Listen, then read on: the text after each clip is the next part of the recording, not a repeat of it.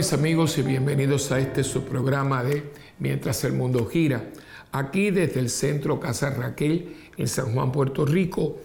Eh, un poquito de tiempo porque honrar honra y hay que ser agradecido.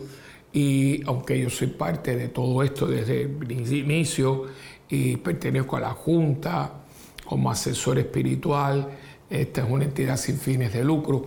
Salió de la parroquia, salió de la parroquia, le digo un poquito, ya que estamos aquí para que entienda. Hace muchos años, eh, desde que yo llegué a la parroquia, eh, yo siempre he estado muy interesado en lo que es la vida, ¿no? Quizás el acercamiento mío al tema eh, no era solamente el aborto, que para mí es algo espantoso, aparte de absurdo, ¿no?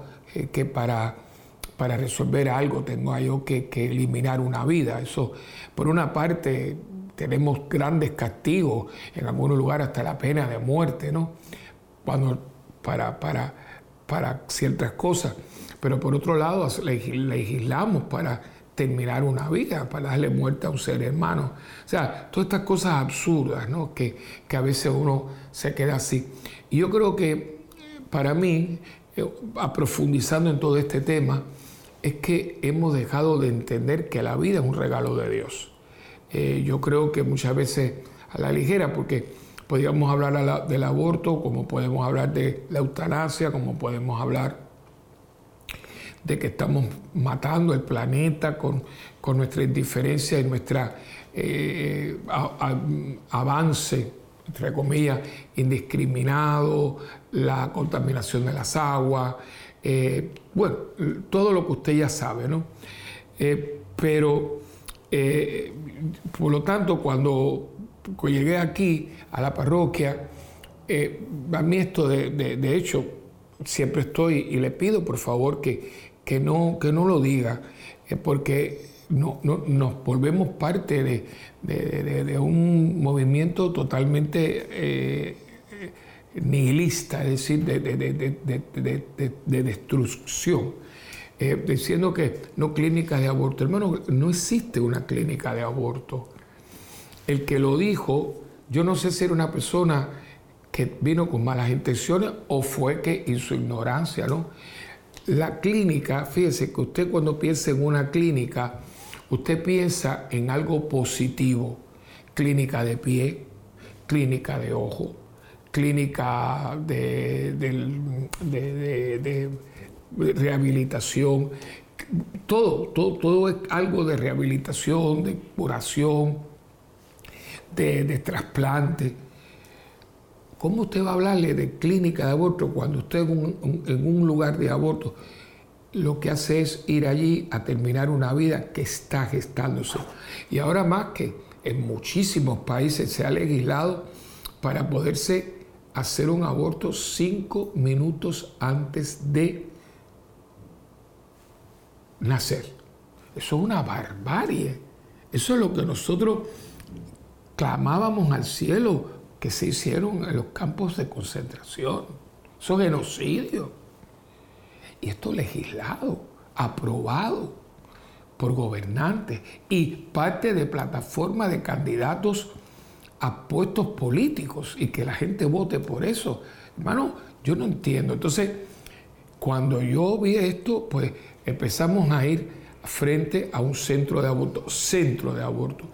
Yo le llamaba, pero me corrigieron y yo escucho, le llamaba mataderos de niños porque donde matan vacas, donde es un matadero, y así sucesivamente, pero bueno, no quería ser eh, controversial del todo, ¿no? Entonces, pero no me diga más clínicas de, aborto, eso, es que eso es una contradicción, son centros de abortos. Entonces, lo que hacíamos como una, muy bien, frente, la acera de frente, que así es el ministerio. Esto viene, esto sale de un ministerio de la parroquia, Ministerio Raquel. Acuérdense que la, aquella texto que dice es Raquel que llora por sus hijos y no tiene consuelo, hablando de la matanza de los inocentes, ¿te acuerdas? Bueno, pues de ahí viene Raquel. Y allí pues orábamos y teníamos unos panfletitos que es algo parecido a esto. Este es el de Casa Raquel, pero uno más parecido que había alternativas, alternativas. Y se lo dábamos, alguna gente no los quería, alguna gente nos insultaba, otra gente sí los soltaba. Yo me di cuenta de que nosotros estábamos dando una alternativa, pero había, no había un lugar físico para poder ayudar a la persona a tomar otra decisión. ¿no? Y entonces fue cuando yo empiezo a pedirle mucho a Dios. Y esta esquina, esto es toda una esquina, estaba cerrada, era una gomera. Eh, en un momento dado, unos muchachos delincuentes fumando marihuana, eh, prendieron fuego aquí, eh, se quemó el interior, se cerró por las autoridades. Y yo siempre pasaba, decía, Señor, yo reclamo este lugar para ti. Y yo reclamo este lugar para ti. Y yo fui buscando otros lugares, pues sabía que tenía que haber un lugar para que la persona pudiera venir y tener unas, unas ayudas. Y un día, pues, si esto se hace disponible, eh, una persona que, le agradecemos mucho, señor Anselmo, eh, que él rastreó a la persona que era dueña de la propiedad porque él no quería que supiera andar, etc. Y él le agradecemos mucho a este señor Anselmo que fue y entonces nos trajo, fuimos, eh, hablamos con el banco, la muchacha eh, se quedó porque esto, ustedes no lo crean, esta propiedad fue, por eso digo que aquí todo es de Dios, que toda una esquina completa se compró en 40 mil dólares. Eso por aquí no sucede. Y ahí empezaron los milagros todo. Yo entonces quería que esto fuera de una manera, con los colores, con los, todo, y todo ha sido donado en una cosa que yo no tengo el tiempo porque tendría que hacer tres programas para explicarle. Pero eh, esto es un lugar muy lindo, porque quería que este lugar fuera que, eh, acogedor, porque si una persona viene con una decisión que es de vida o muerte, tenía que ser un lugar que acogiera. Tuvimos una diseñadora de interiores, una mujer excelente que nos, no, fue eh, ayudando. Por ejemplo, algo muy sencillo como que en la entrada, muchos lugares tienen un cristal y digo, padre, no pongo un cristal. Porque mucha gente que entre por esa puerta se siente rechazada. Y si usted pone un cristal, tomado, tomado, y así, es muy lindo. Entonces, yo digo esto porque así vino a ser aquí. Y hoy actualmente Casa Raquel lo tengo aquí, eh, este es un panfleto que si usted nos escribe se lo podemos mandar, ¿no?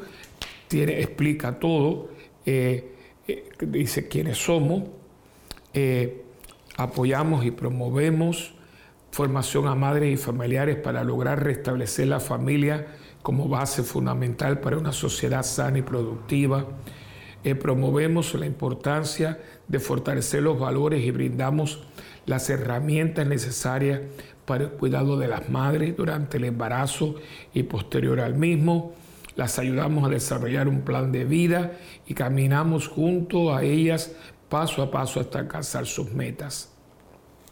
Somos el primer centro pro vida católico en Puerto Rico.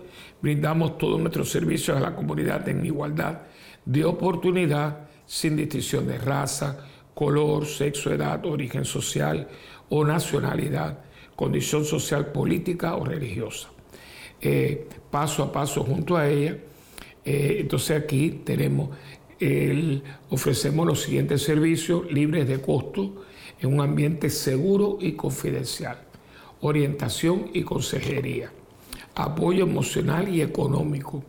Talleres de formación y desarrollo personal y familiar almacén de suministros, pruebas de embarazo, ayuda en sintomatología adversa post-aborto, referido psicológico, sonograma. O sea, eh, y muchas de estas mujeres después se hacen voluntarias, hay un voluntariado que está aquí. Eh, y como les digo, eh, aquí después cómo puede ayudar, pues con un donativo, eh, hace posible que Casa Raquel continúe protegiendo el corazón de mamá y favoreciendo a la familia, una aportación monetaria o el servicio voluntario. Entonces aquí está la aportación sugerida, puede ser 10 dólares, 15, 20, 25, 30 u otro. Y entonces siempre se le dice, hace un, cheque a Casa de Centro Raquel y enviar a Pio Box 3825 San Juan, Puerto Rico 00929 1825. También puede hacer donaciones a través de tarjetas de crédito, PayPal, débito directo y puede visitar nuestra página que va todo es www.amigosdcr.org. Te repito, muy fácil. Amigos de eh, así que, y esto nos ayuda para seguir adelante. También hay un teléfono que es el 787-998-3900. Y digo esto porque estamos aquí con nuestro hermano Ángel, la señora Tania María de Fátima Suárez, eh, que son personas que han hecho posible, y sobre todo a Lilibet, que es la directora, coordinadora del Centro Raquel, que ha sido muy gentil en permitirme eh, traer estos programas desde la sala de las miradas, ¿no? El Salón de las Miradas, que ya le expliqué en un programa anterior, que son niños y los ojos son espectaculares, de cuatro continentes, lo que hace el globo terráqueo. ¿no? Y hoy pues comenzamos nuestro programa como siempre lo hacemos. ¿no? Hoy más que nunca necesitamos a Dios, el Espíritu de Dios que esté con nosotros para que nos conseje, nos fortalezca, nos dé inteligencia, nos dé fortaleza, nos dé generosidad de espíritu, porque el mundo está difícil. Esto, donde quiera que usted se pare, siempre te están diciendo, porque es verdad, esto no está fácil, la cosa está bastante difícil y cada día tenemos una nueva aberración y otra cosa, y dice, pero ¿qué nos ha pasado? Que quitamos a Dios de la ecuación. Y usted dirá, bien, ahí viene el cura con el sermón. No, no, ningún cura, ningún sermón. Es que es muy, muy claro y muy, y muy diría, eh, de sentido común. Eh, eh, lo que, por donde vamos no vamos bien la mutilación, nada más que viendo la mutilación del cuerpo humano. Todos esos pinchos que la gente se está poniendo hoy, el aquí, el oso, yo digo, Dios mío, aparte del dolor que usted se está infligiendo, ¿no? Eh, es algo espantoso. Los tatuajes, los tatuajes. La gente no sabe lo que es un tatuaje, la implicación que tiene. Porque ahora usted tiene 20 y pico, 20, 30 años, pero cuando usted tenga, porque todo esto se va a caer, ¿no? la, carne se va poniendo flácida, ¿no? Y digo, ¿qué pasa, Dios mío? ¿Qué, qué es esto? Y a veces se, tatúan cosas que son totalmente espeluznantes, ¿no? Calaveras, eh, muertos, eh, cosas horribles, ¿no? Eh, es una, un deterioro muy grande, muy grande que hay. En la parte exterior y en la parte interior hay mucha depresión, mucho, eh, mucha tristeza, mucho sinsentido. No vamos bien, no vamos bien. Y usted dirá, no, padre, no se puede generalizar. No, yo no estoy generalizando. Todavía queda un reminiscente, queda un grupo, un resto. Pero eh, lo que viene detrás de nosotros es difícil porque estos muchachitos eh, no, no saben otras cosas. Y todos son prácticamente fruto de un, es un hipnotismo lo que hay en el mundo, porque desde chiquitos están con un aparatito aquí, la famosa tableta, y no salen de ahí, no, no ven, no, no, no comparten. Y les digo ahora, en este momento que yo estoy grabando estos programas, en la parroquia, que está muy cerquita de aquí, tenemos un campamento, ¿no? Tenemos 35 niños. Y es un esfuerzo, un esfuerzo porque el campamento por un mes son 150 dólares, que eso se lo comen ellos en una semana, pero gracias a Dios a la generosidad de la comunidad, los voluntarios, todo se puede hacer porque ellos tienen desayuno y almuerzo y merienda todos los días. Eh, y jóvenes, jóvenes adultos están trabajando y es un campamento que es muy integral. Están dándole charlas, ahora viene también, por ejemplo, vamos a tener la visita de un dentista pediátrico, le va a traer su cepillito, porque el niño le dice el papá, lávate los dientes, pero no está allí. Y el niño no se sabe levantar, hace pero no sabe lavarse los dientes. Y después entonces tenemos muchos niños con caries cuando no debe de ser. Y así van a venir los bomberos, la policía con los perros, para que el niño tenga una formación. Sus juegos, tienen muchos juegos. Vamos a tener visita al Museo del Niño. O sea, vamos a tener todo. Por eso le, le he llamado un campamento integral. Y todo esto para ayudar a los niños a que tengan otra visión de la vida. Porque, porque estos niños, muchos de ellos son horas y horas y horas o en un televisor o en una computadora o en una tableta. Y no salen de ahí. Eso se le está yendo lo mejor de la vida porque usted sabe que, que el ser humano, su fundamento es su niñez. De acuerdo a la niñez que usted tenga, va a ser mucho su formación de carácter y su formación como ser humano. Por eso es muy importante que uno tenga esta formación. Y eh, hoy el programa que yo he escogido es Ayúdame a llevar la cruz. Eh, va a hablar un poquito de esta realidad y lo estoy centrando porque en el mes de septiembre también tenemos una, una solemnidad muy hermosa, muy hermosa, que es la exaltación de la Santa Cruz.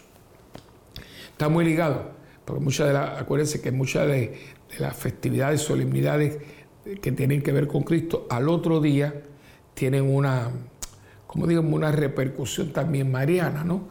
Eh, muchas veces, no sé, puede ser eh, que el día de la, de la encarnación del Verbo, pues también el día de la Anunciación de María, o sea, muchas cosas que están unidas también a la Virgen. Bueno, pues el día 14 de septiembre, si no me equivoco, es la exaltación de la Santa Cruz, al otro día es Nuestra Señora de los Dolores, que al pie de la cruz estaba María, o sea, para que ustedes vean.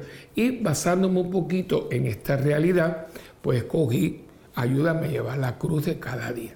Pero antes de eh, comenzar, ¿no? Eh, yo siempre me hago estos preámbulos también porque es parte del programa. A veces cambiamos un poquito el formato, pero fíjense que todo tiene su mensaje. Y más cuando estamos eh, transmitiendo desde este lugar, que yo quería ser los partícipes de ello, porque no es un lugar cualquiera. Esto no es un parque, un jardín, que no dejan de tener su mérito, pero este es un lugar muy importante para Puerto Rico, porque Aquí, como en todos lugares, estamos padeciendo el flagelo del aborto, del, desprecio a la vida, del desprecio a la vida. Eh, así que vamos a empezar, como siempre, con la oración al Espíritu Santo. En nombre del Padre, del Hijo y del Espíritu Santo. Amén. Oh Espíritu Santo, amor del Padre y del Hijo, inspírame siempre lo que debo pensar lo que debo decir, cómo debo decirlo, lo que debo escribir y cómo debo actuar, lo que debo hacer para procurar tu gloria en bien de las almas y de mi propia santificación. Espíritu Santo, ilumina mi entendimiento y fortifica mi voluntad. Dame agudeza para entender, capacidad para retener, método y facultad para aprender sutileza para interpretar, gracia y eficacia para hablar. Dame acierto para empezar, dirección al progresar y perfección al acabar. Amén. María, Madre del Buen Consejo, ruega por nosotros que así sea. En nombre del Padre, del Hijo y del Espíritu Santo. Amén. Bien, eh, voy a estar en esta ocasión a comenzar con el texto ya desde el primer segmento, porque creo que el texto en esta ocasión ayuda mucho a todo lo que vamos a estar compartiendo, porque es parte del discipulado. Eh, si usted estuviera aquí en la parroquia, bueno, muchos de ustedes están, eh, y yo le agradezco, están unidos a nosotros también en las celebraciones diarias y sobre todo los domingos, porque usted puede acceder a Santa Benarita TV, que se puede ver en la, página, y ahí pues está la misa de domingo y la misa diaria, gracias a un ministerio que dirige el señor Adrián Ortiz, con un grupo excelente de, de personas adultos jóvenes que son fantásticos y que transmiten la misa diaria, los retiros, todo, y también las misas dominicales. Y yo llevo ya un, bastante tiempo, especialmente ahora en el tiempo ordinario, hablando del discípulo, del discípulo, porque mucha gente se ha quedado en ser creyente. Es bueno, claro, porque el creyente es el que después se convierte en discípulo, pero tiene que haber un paso. Y de hecho, el llevar la cruz es parte del discípulo, porque es parte del condicionamiento que Cristo nos propone al ser discípulo suyo. Yo, mi humilde opinión, no creo que Jesús quería que nos quedásemos en creer en Él.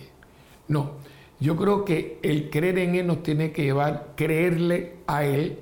Y cuando yo paso al creerle a Él, lo dejo todo y lo sigo.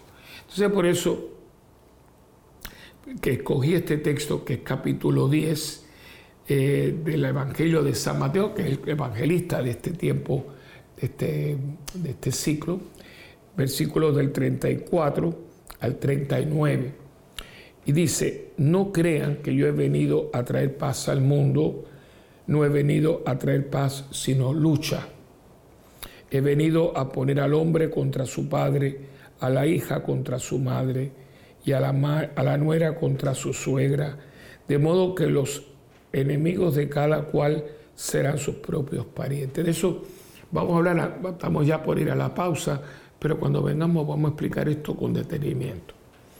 El que quiera a su padre o a su madre más que a mí, no merece ser mío.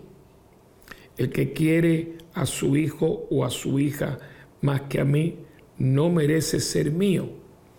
Y el que no toma su cruz y me sigue, no merece ser mío. Es una traducción bastante libre, pero no puede ser mi discípulo. El que trate de salvar su vida, la perderá, pero el que pierda su vida por causa mía, la salvará. Esto son palabras muy tremendas y por eso las estoy leyendo desde ahora, para que entendamos que es muy importante que nosotros eh, podamos situarnos dentro del plan de lo que Dios tiene para mí, que quiero ser discípulo suyo. Yo no quiero ser solamente un creyente más, porque desgraciadamente hay mucha gente que es creyente, pero no no da el paso, no, no, no, no, tiene a Cristo como prioridad. No significa que usted esté haciendo nada malo, yo no estoy hablando de eso, o que vive en pecado tampoco, es que no lo tomamos en serio. Y en este momento, siempre ha sido así, pero vamos que nada, en este momento histórico, si nosotros no somos discípulos, que hacemos presente al Maestro con lo que decimos, con lo que hablamos, con lo que pensamos, no, esto no va a funcionar, pues no está a funcionar, porque hemos tenido tantos sucesos, tantos eventos, tantos avatares durante estos últimos años con la iglesia, con las personas, con nuestro testimonio de vida, que la gente ha quedado un poco como, ¿y, qué pasó aquí?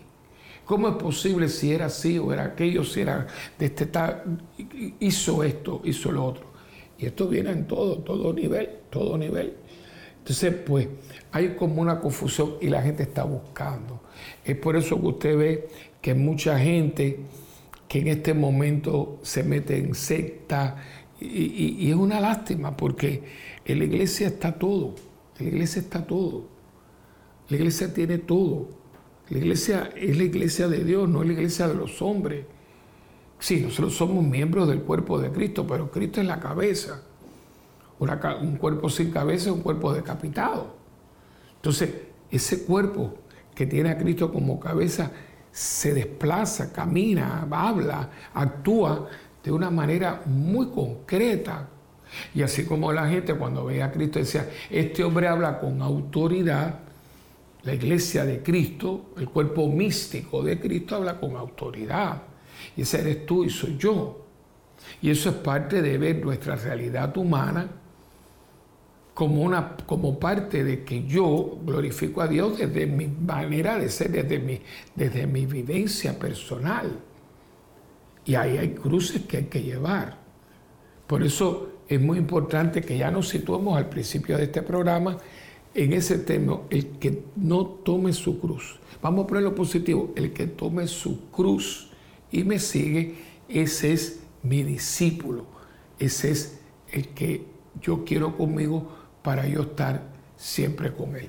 Bueno, vamos a una pausa y venimos enseguida con este más de su programa de Mientras el mundo gira.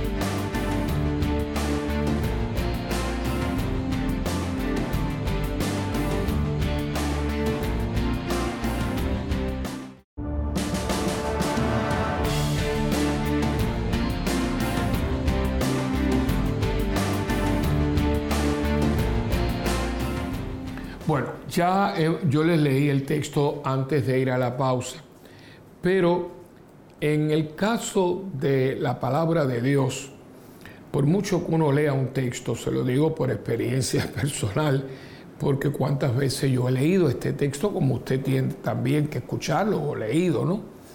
Y siempre va a haber algo nuevo, porque, porque esto no es una palabra como antigua o que usted está leyendo, que fue ayer, ¿no?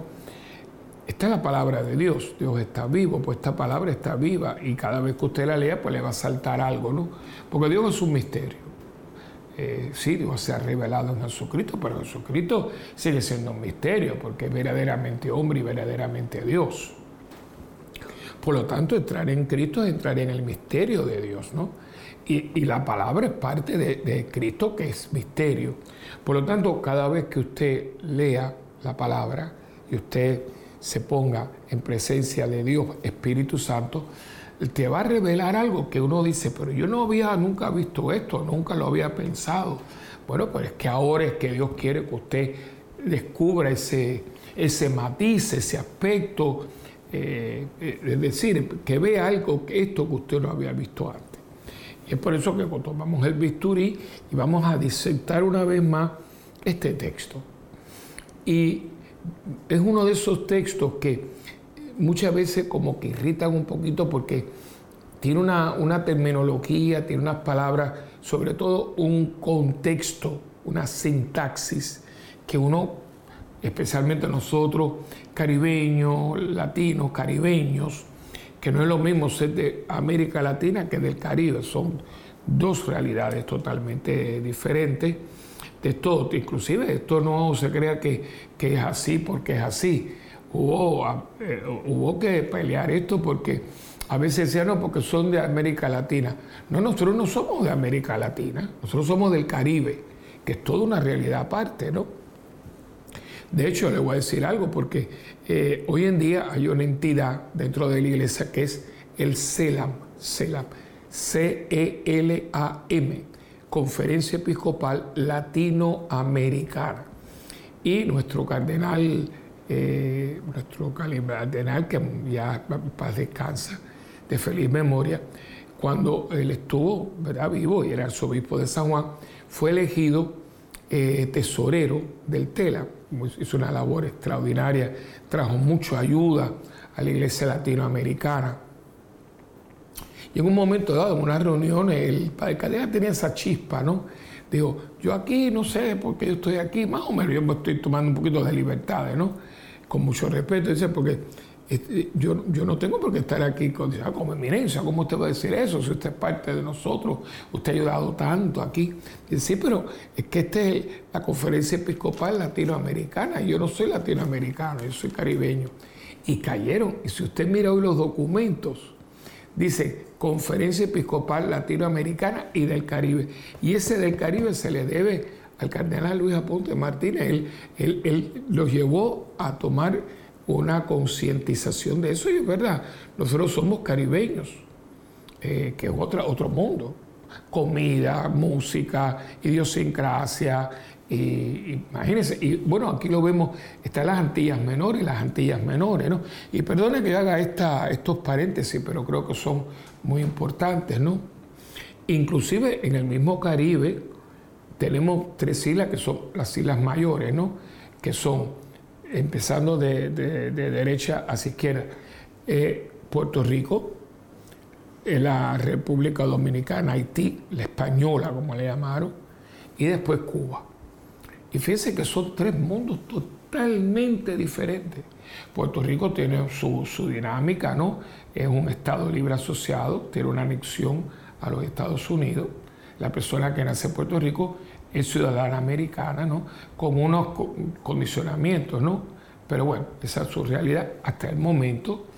Entonces está después la República Dominicana, que en una misma isla hay dos países totalmente independientes y totalmente diferentes. Porque un dominicano no es un haitiano. De hecho, usted sabe que históricamente el primer país independiente del mundo fue Haití. Se independizó de Francia. Y un momento dado Haití invade lo que es hoy la República Dominicana.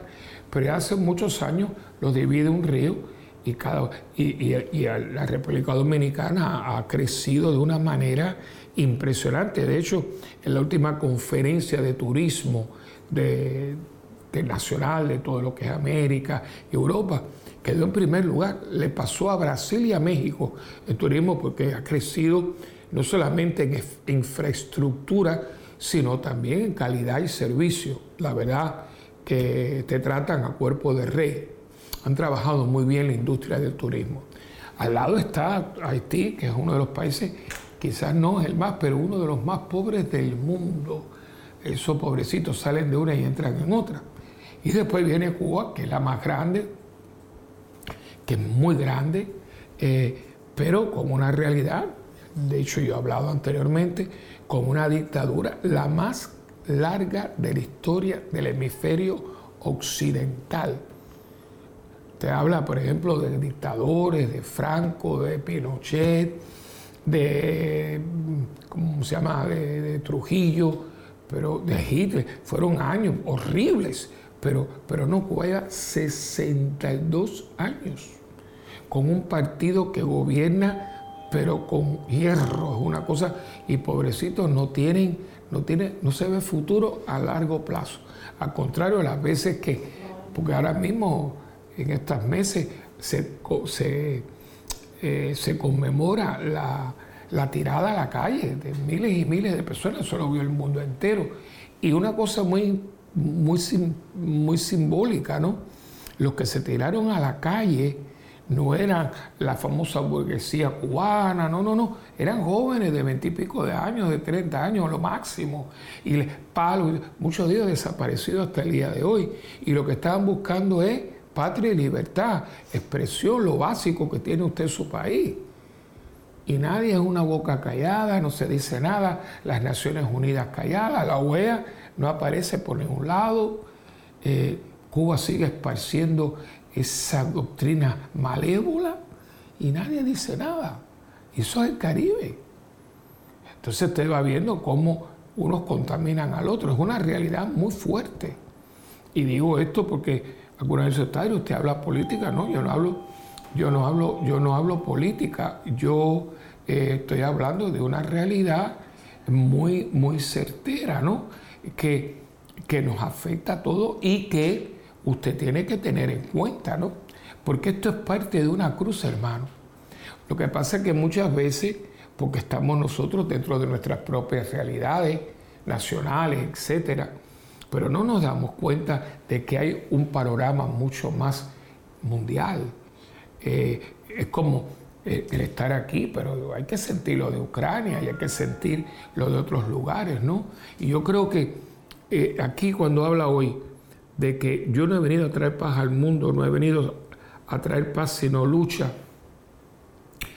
Dice, bueno, pero Cristo se está, se está, contradiciendo, porque cuando Él nace, dice, gloria a Dios en el cielo y en la tierra paz, y después cuando se va, dice, mi paz les dejo, mi paz les doy. No, no, pero es que estamos hablando de otra cosa. Hay un hecho, es un hecho. Nosotros en este, siempre ha existido, pero en este momento usted lo puede ver, pero clarísimo hay una lucha espiritual en el mundo. Esto no es que yo estoy viendo esto, que estoy viendo demonios, no, no, no, no, hermano. Si usted es consciente y usted mira las noticias internacionales, va a las noticias nacionales, usted se tiene que dar cuenta porque la gente de sentido común, todos están diciendo, pero ¿qué, ¿Qué está pasando? Porque es que eso como que te, te, lo dice, te, te lo habla el corazón, te lo habla la mente, te lo habla la persona. Yo hablo montones de personas porque gracias a Dios te saben que yo me desplazo, doy retiro, doy conferencias. Y yo siempre que voy a un lugar tengo como dos partes. La parte que yo voy a exponer, a compartir, a predicar, pero también hago mucho hincapié en que me den espacio. Por ejemplo, si usted me invita a un retiro, yo siempre, claro, yo me adapto, pero le pido que me den por lo menos una hora para preguntas y respuestas porque muchas veces en el auditorio, en la persona, hay gente con preguntas y yo dentro de mis escasos conocimientos, pero de un tú a tú, a mí me gusta esa palabra mucho, de tú a tú, ¿no? Entonces, y, no, no, no hay una excepción que no te diga, padre, porque tú estás muy eh, revuelto. Todo el mundo tiene, y tenemos miedo, hay un miedo muy grande en el mundo. Y no solamente al COVID, que eso mismo. Hubo una pandemia y digo, bueno, ¿qué aprendimos? A usar mascarilla, a vacunarnos. Eso fue todo lo que usted aprendió. Aquí nosotros tenemos en la parroquia una radio, una radio Radio Familia, que es una radio cibernética, la puede sintonizar porque va al mundo entero. Es Radio Familia. Puede acceder a ella a través de Santa Benedita eh, TV. Santa Bernardita TV, entonces buscáis Radio Familia y están grabados. Ahora hay un empezamos otra vez, estuvimos un tiempo fuera, había música, pero no había programación. Ahora volvió y empezó el primer programa como Soy Mujer, ¿no? Y es un grupo de mujeres fantásticas. Y el primer programa trajeron una psicóloga, que ella fantástica mujer. Y entonces ella empezó diciendo, si después de la pandemia, usted es la misma persona que antes de la pandemia, entonces para usted la pandemia no tuvo ninguna enseñanza. Y es verdad. Y la enseñanza no puede ser que yo aprenda a usar una mascarilla o que yo me haya vacunado. Tiene que haber más que eso. O a lavarme las manos. Que fíjense, el lavado de manos yo a mí nunca fue porque en mi casa yo nunca me pude sentar a la mesa ni a almorzar ni a cenar sin lavarme las manos. Vaya y lavarse las manos. Y yo me, por eso siempre me estoy lavando las manos. Eso no fue por el COVID, eso me enseñaron a mí en mi casa. Pero bueno. Pero, ¿qué aprendimos? A volvernos más individualistas, a volvernos más desconfiados, a ser menos detallistas. O nos hemos aprendido a que nos necesitamos unos a otros que todo tiene implicaciones y consecuencias, porque ese virus se originó en la China. ¿Qué pasó allá? ¿Cómo? Que nunca se ha averiguado, ¿eh? Los chinos nunca han dejado que fueran allí a averiguar lo que pasó. O sea que eso se quedó ahí. Y como nadie toca a los chinos, porque los chinos son dueños de medio mundo, pues no toques eso. Entonces se ha quedado ahí. Porque era, mira, se nos fue lo que haya pasado, pero teníamos que haber llegado a la rey. Nunca se ha tocado eso. Pero por eso fueron millones de personas y muchos perdimos gente muy querida, como fue el SIDA también. ¿Qué aprendimos después de eso? A utilizar preservativo, a usar esto. O sea, eh, es que no podemos seguir viviendo con esa, con esa superficialidad. Y cuando Cristo dice, yo no he venido a traer la paz, sino la guerra, ¿la guerra qué? A todo aquello, a todo aquello que no nos deja ser la persona humana que Cristo quiere que seamos. Nosotros somos gente que estamos hechos para la perfección, porque fuimos creados por quien es la perfección. Yo no sé si usted se ha puesto a pensar en eso. Usted sale de unas manos perfectas. Y si yo tengo unas manos perfectas, lo que yo creo es perfecto. Y éramos perfectos. Éramos perfectos de tal modo que nosotros no moríamos, hermanos, nosotros no sufríamos las mujeres daban a luz y no, tenían dolor. Era un ser humano perfecto. Inclusive afectivamente le dan a, a, Adán una compañera para que tuviera un complemento, porque aunque él dominaba toda la creación, porque Dios fue tan sabio y tan amoroso para con la criatura que había creado, que lo crea todo y después llama a Adán y le dice, ponle nombre para que se sintiera partícipe también de esa creación. Y, entonces, la, mire, los tropeamos con nuestra eh, soberbia, pues siempre es lo mismo. Pero no nos dejó, no nos dejó. Y, nosotros tenemos dentro un deseo de, por eso usted tiene un deseo de, de, la verdad, y usted tiene un deseo de felicidad, y usted tiene un deseo de, de no sufrir, de, vivir toda la vida, de, no envejecer. Eso está dentro porque usted ha sido, usted fue creado perfectamente. Pero hay elementos, hay corrientes, hay alguien que quiere destruir la obra de Dios. Entonces hay un choque entre el llamado de Dios a que su criatura sea todo lo perfecta que Él la creó y alguien que quiere destruir la obra de Dios. Y fíjese que todo esto que usted está escuchando, ideología de género, eh, parejas del mismo sexo, eh, gente cambiándose todo, eh, esa excepción por ser jóvenes, y todo esto es ir en contra de la obra de Dios. Es contradecir la obra de Dios. Como dice Don, tú no sabes lo que tú hiciste, yo creo que yo, yo, yo, yo lo hago mejor que tú. Y eso trae una lucha entre el bien y el mal. Lo dice, yo no he venido a traer al mundo, yo he venido a traer una lucha, lucha que entre lo que es y lo que no es, en lo que es el amor y es el odio, en lo que es el bien y es el mal. Y he venido a poner al hombre contra su padre, a la hija contra su madre y a la nuera contra su suegra, de modo que los enemigos de cada cual serán sus propios parientes. Si usted lo está pasando, ¿Quién de ustedes que está escuchando este programa tiene una familia donde todo el mundo está de acuerdo, todo el mundo está siguiendo a Cristo y todo el mundo está siendo fiel a la enseñanza de Jesús? La mía no, ¿eh? La mía no. Así que yo voy a empezar por mí. No son gente mala, pero mucha gente te, te, te, contradice. gente que, ay, no seas beato, ay, no seas esto. Y te, atacan, te atacan, pero con, con, con virulencia, ¿no?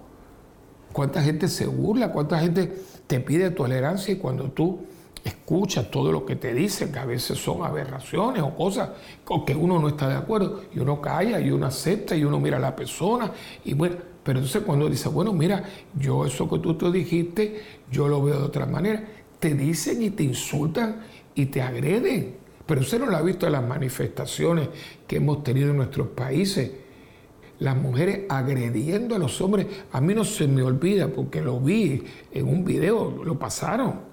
¿Usted no se acuerda cuando quemaron iglesias en Chile, cuando quemaron Argentina? Una cosa espantosa porque eran mujeres que querían el aborto indiscriminadamente. Y yo me acuerdo en la Catedral Basílica de Buenos Aires, aquella escena, pues la vimos en el mundo entero, los hombres aquellos, hombres jóvenes, hombres, todos frente a la basílica para que no entraran. Porque vimos como en Colombia quisieron entrar y quisieron quemar la, la basílica catedral de Bogotá, ¿no? Y todos así abiertos, aquellos hombres que parecían estatuas con el rosario en la mano, y aquellas mujeres con los, con los pechos afuera, escupiéndolos en la cara, simple y llanamente porque esos hombres no estaban de acuerdo con el aborto. Digamos, usted se son en una lucha, ¿y quiénes son? Son madres son mujeres, son hijas, son mujeres que son portadoras de la vida. Y si usted dice esto, pues machista lo otro es la cuestión. No, no. Ahora mismo, toda la, incidencia que hay de, meterle cosas a nuestros niños, nuestros niños, primer, segundo grado, que si tú eres niña, que tú. ¿Cómo un niño? El niño no sabe a los dos años lo que quiere. Es un niño, es un bebito. No se sabe, no tiene todavía training de, ir al baño. Si, eh, eh, eh, si, no puede todavía ni, ni, saber cómo va al baño, pobrecito, ¿cómo usted le va a estar diciendo que él escoba? Pero lo hemos vuelto locos.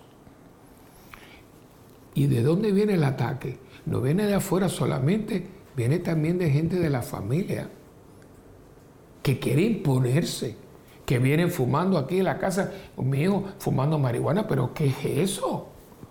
No, pero es mi vida. No, pero es que tú vives en mi casa, hijo. Y ahí está tu hermana y ahí está tu abuela. O sea, si esto lo estamos viviendo, hermano, lo estamos viviendo. Entonces, el que quiera a su padre o a su madre más que a mí no merece ser mío. Es decir, usted tiene que tener opciones.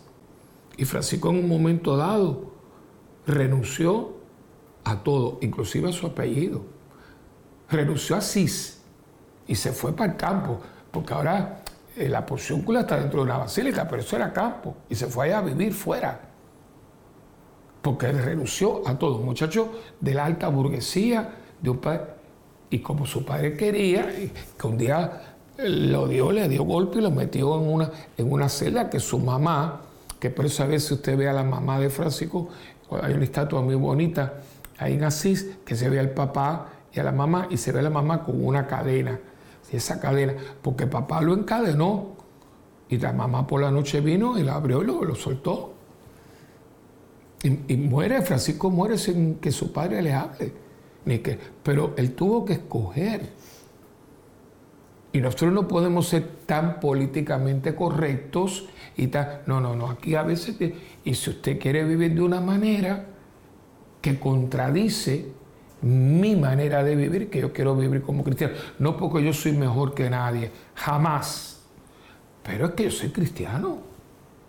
Yo soy cristiano, yo soy un papá cristiano. Yo no puedo permitir que mi hijo venga con su novia y se meta en el cuarto a hacer... No, porque mi casa es una casa cristiana. Entonces dice el que quiera a su padre o a su madre más que a mí no merece ser mi discípulo. Y el que quiere a su hijo o a su hija más que a mí, claro, que, es que lo estamos viviendo, que es duro. Claro, por eso te dice, y el que no toma su cruz. ¿Cuál es tu cruz? Esa decisión. Esa decisión.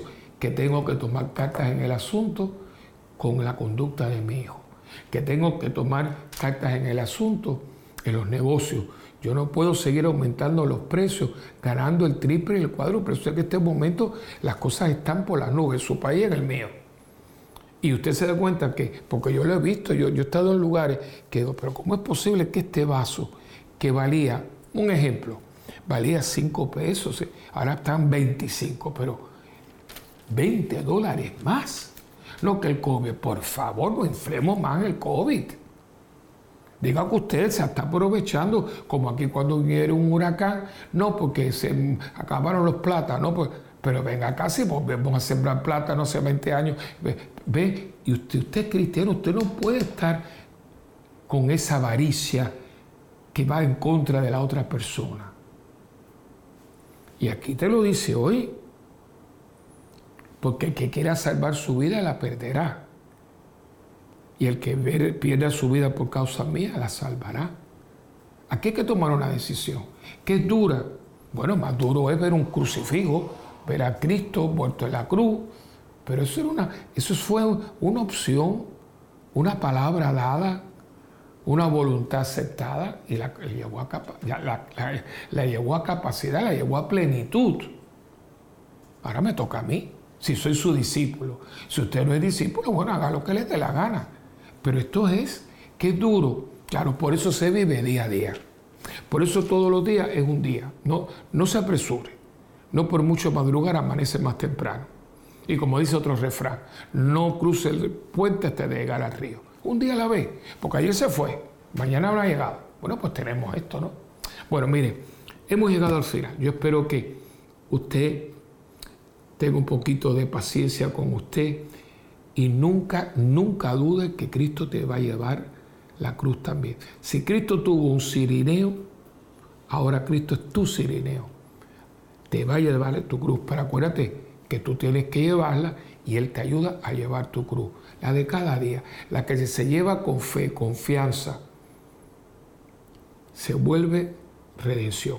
Como la cruz, que todo era horrible, nefasta, criminal, brutal, en esa cruz se ganó la salvación del mundo. Y con tu cruz llevada con dignidad, con serenidad, con fortaleza y con confianza en Dios, usted ahí se santifica.